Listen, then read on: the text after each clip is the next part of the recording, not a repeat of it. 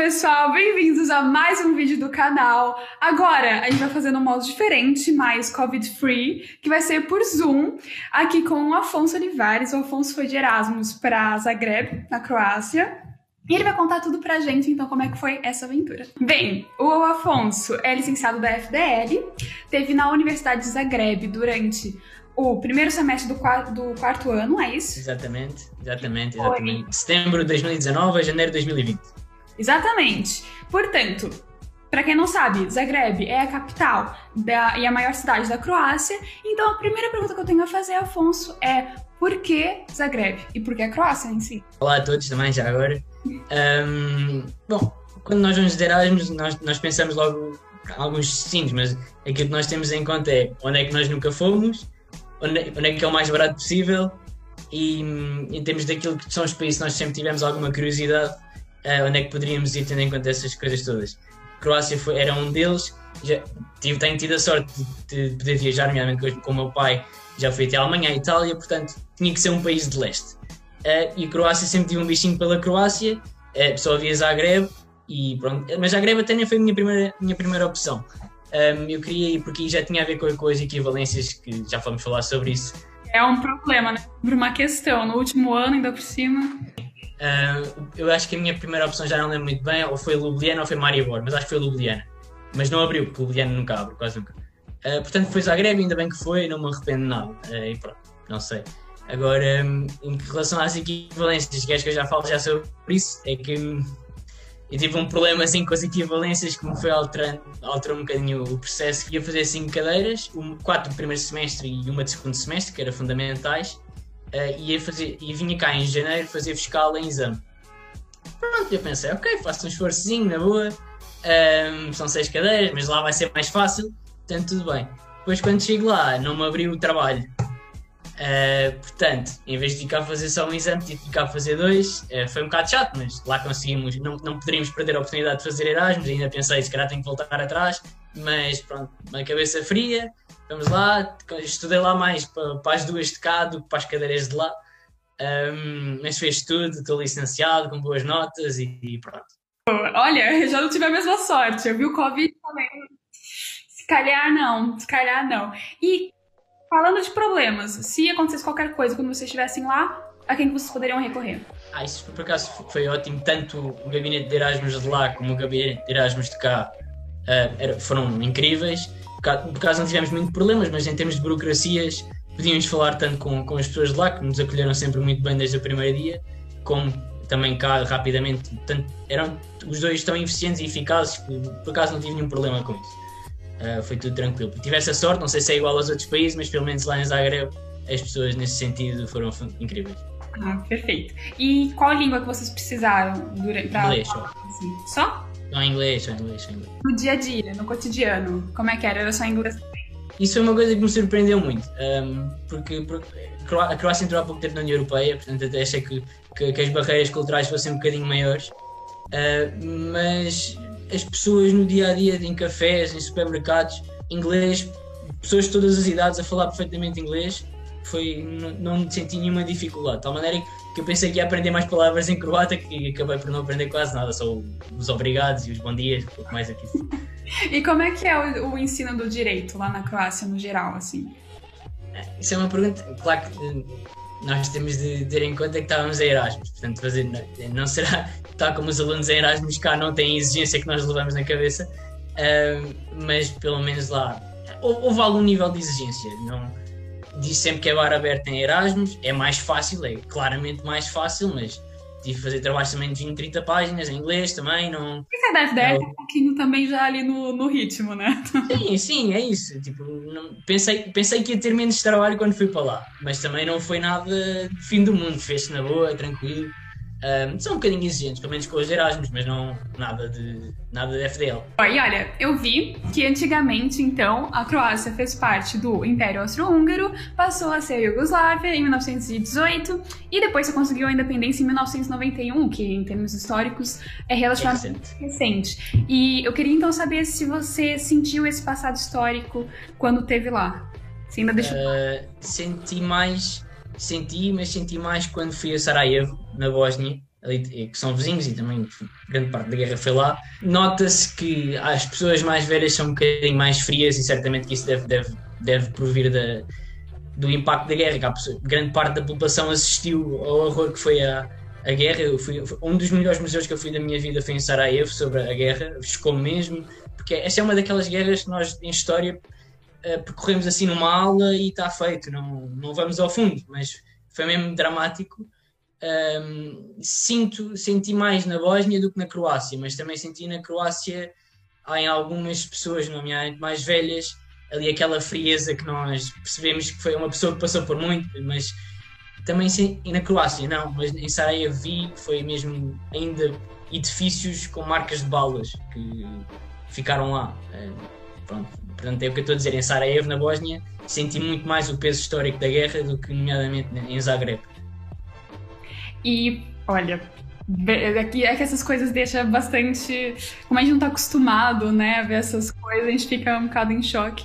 E, bem, eu vi também que Zagreb funciona como um corredor turístico, né, da Europa Central e Oriental para quem vai depois é, em direção ao Mar Adriático. E eu queria saber então o que, que você achou uh, da cidade. Zagreb, em Zagreb não achei nada disso. Zagreb, é, nada. Acredito que eh, se note mais na costa em Split, em Zadar e em Vaca, eu não tive a oportunidade de ir porque queria ir no verão a seguir, só que a pandemia tramou-me os planos.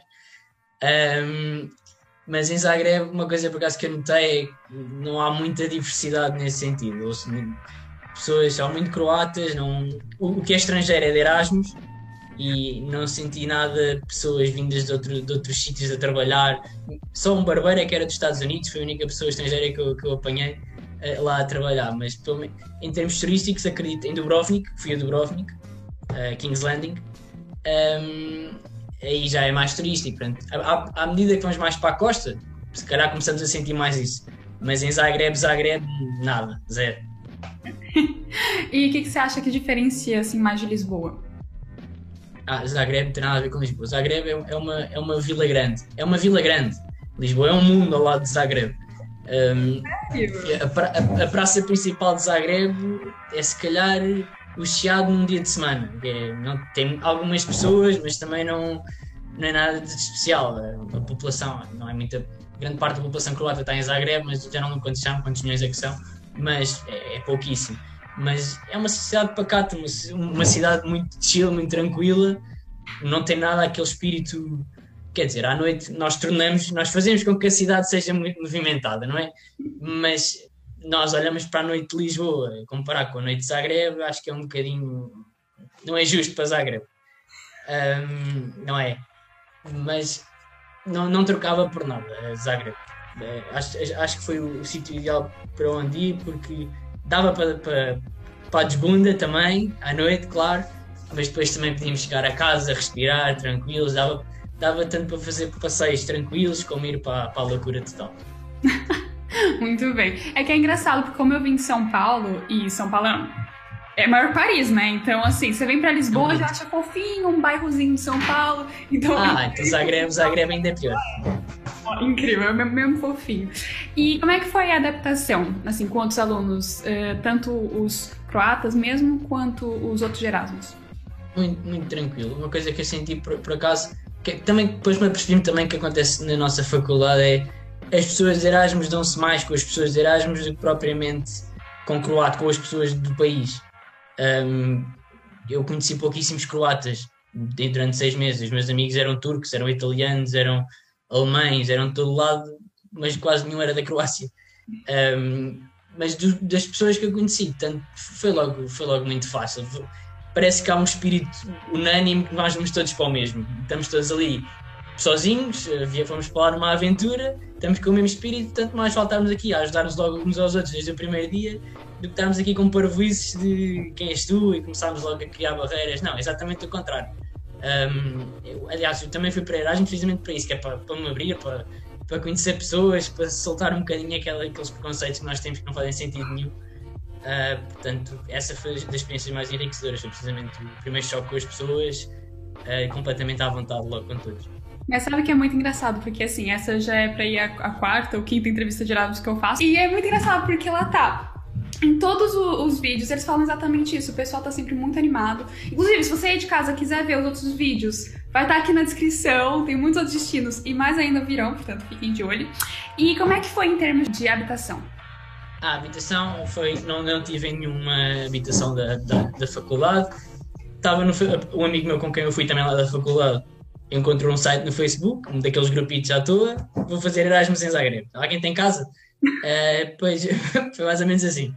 Uh, e depois descobrimos uma senhora que tinha um, uma espécie de residência, não é residência como mais da faculdade, que tem lá 100 ou 200 pessoas. A faculdade chegava a oferecer mesmo residência? Uh, sim, mas não era para qualquer um, era só para pessoas que tinham algum tipo de condições ou dificuldades mais. Primeiro lugar eram esses, depois se sobrasse acredito que abri, abririam vagas.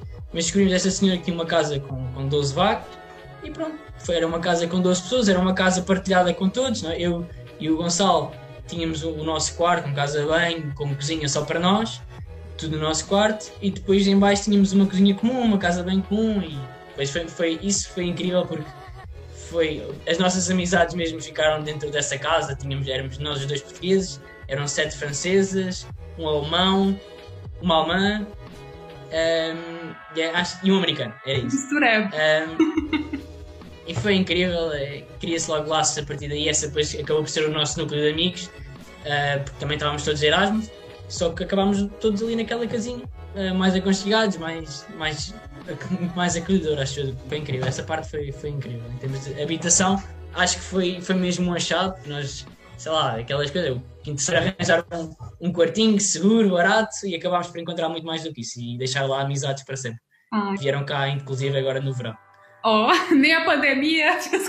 Não, não, não, não. Fui ali naquela janelinha que, que deu para, para fazer umas viagens. Perfeito. E como é que é o custo de vida comparado com Portugal? É muito igual e se houver alguma diferença é mais barato. É? Foi bom, foi ótimo também, também, também. E a comida? Olha comida, que pronto. É da comida de portuguesa. O que, é que você achou? Em termos de comida, sendo português, sou um bocadinho exigente, não é? Nós vivemos num, num dos melhores sítios gastronómicos. É assim, come-se, né? Comi muita pizza. Comi muita pizza. Em termos de comida tradicional. Pizza? Sim, sim, porque eles têm uma coisa muito boa que nós não temos. Tem uma pizzaria aberta em todo o lado, 24 horas. Portanto, barato.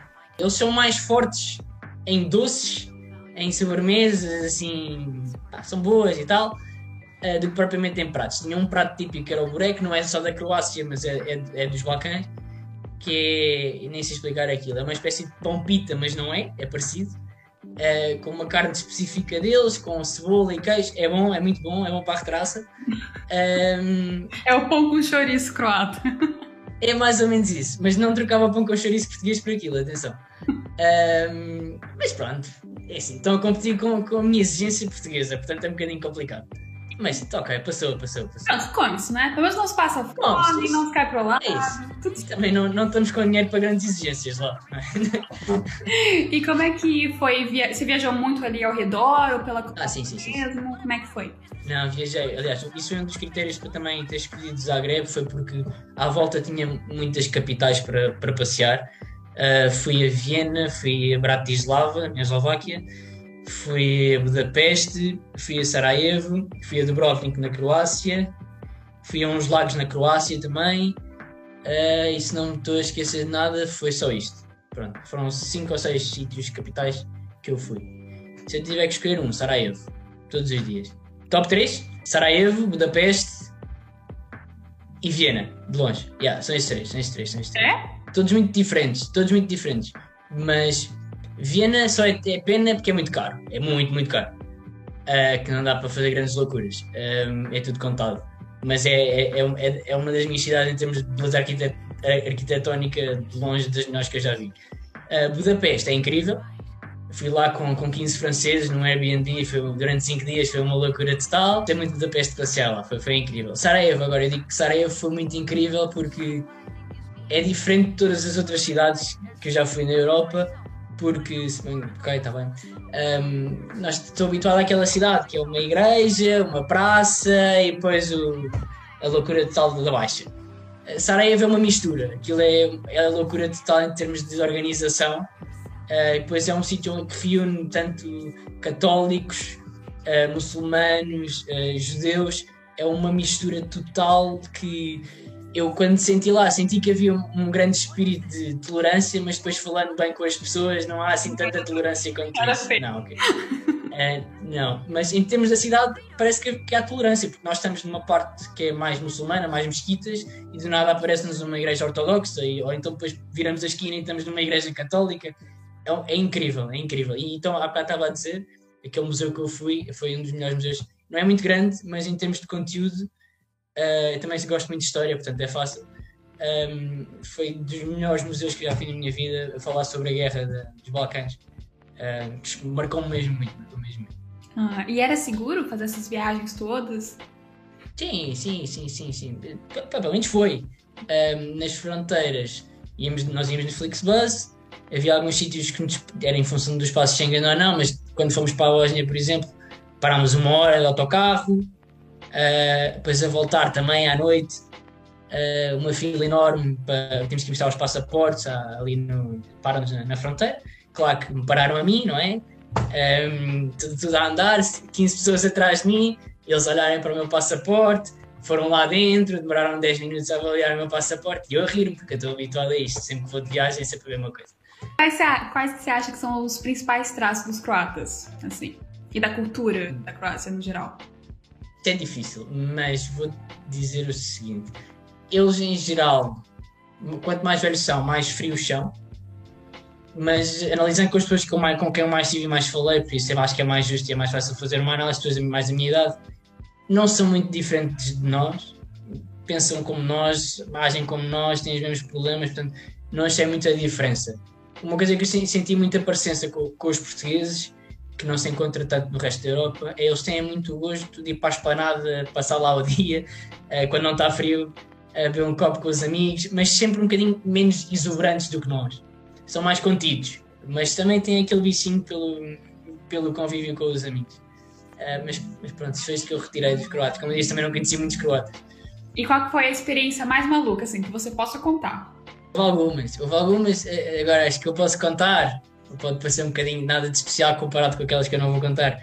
Um, foi só uma noite, pronto, noites e noites e noites, uh, copos e tal, e nós tínhamos lá um, um grupo de amigos de turcos, uh, completamente malucos, era o Alper, era um, é um bacana, é identificar.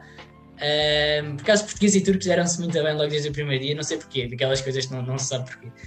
Ah, e eu entreguei-me, pronto, olha, vamos, vamos sair, vamos ver um copo, vamos todos, não sei o quê. Isso mesmo. E eu sou uma pessoa que gosta de ir ao barzinho, estar a ver um copo, a chilar, e de repente estou numa discoteca completamente. Epá, eu nem sei, é, é o underground do underground do underground, é um nível em que eu, eu nunca vi aquilo na vida, e a música era música pop, era o Kim Barreiros croata. É, portanto, era um desnexo total, um desnexo total entre o tipo de pessoas, não sei preconceituoso, que estava lá, que nós nunca imaginámos a dançar o Kim Barreiros de croata. Uh, pronto, isto foi uma das que posso contar, esta foi uma das maiores loucuras, porque já estávamos, já estávamos no outro mundo também, Uh, até pode ter sido nada especial, mas como eu estava, pareceu uma coisa completamente. Ah, mas esses momentos são os melhores mesmo. Eu também não foi Erasmus, mas cheguei a fazer uma Summer Law School fora, no, foi na Alemanha, e também, nossa, lembro completamente dessas noites em que era música que eu nunca tinha ouvido na vida, nunca mais voltei a ouvir.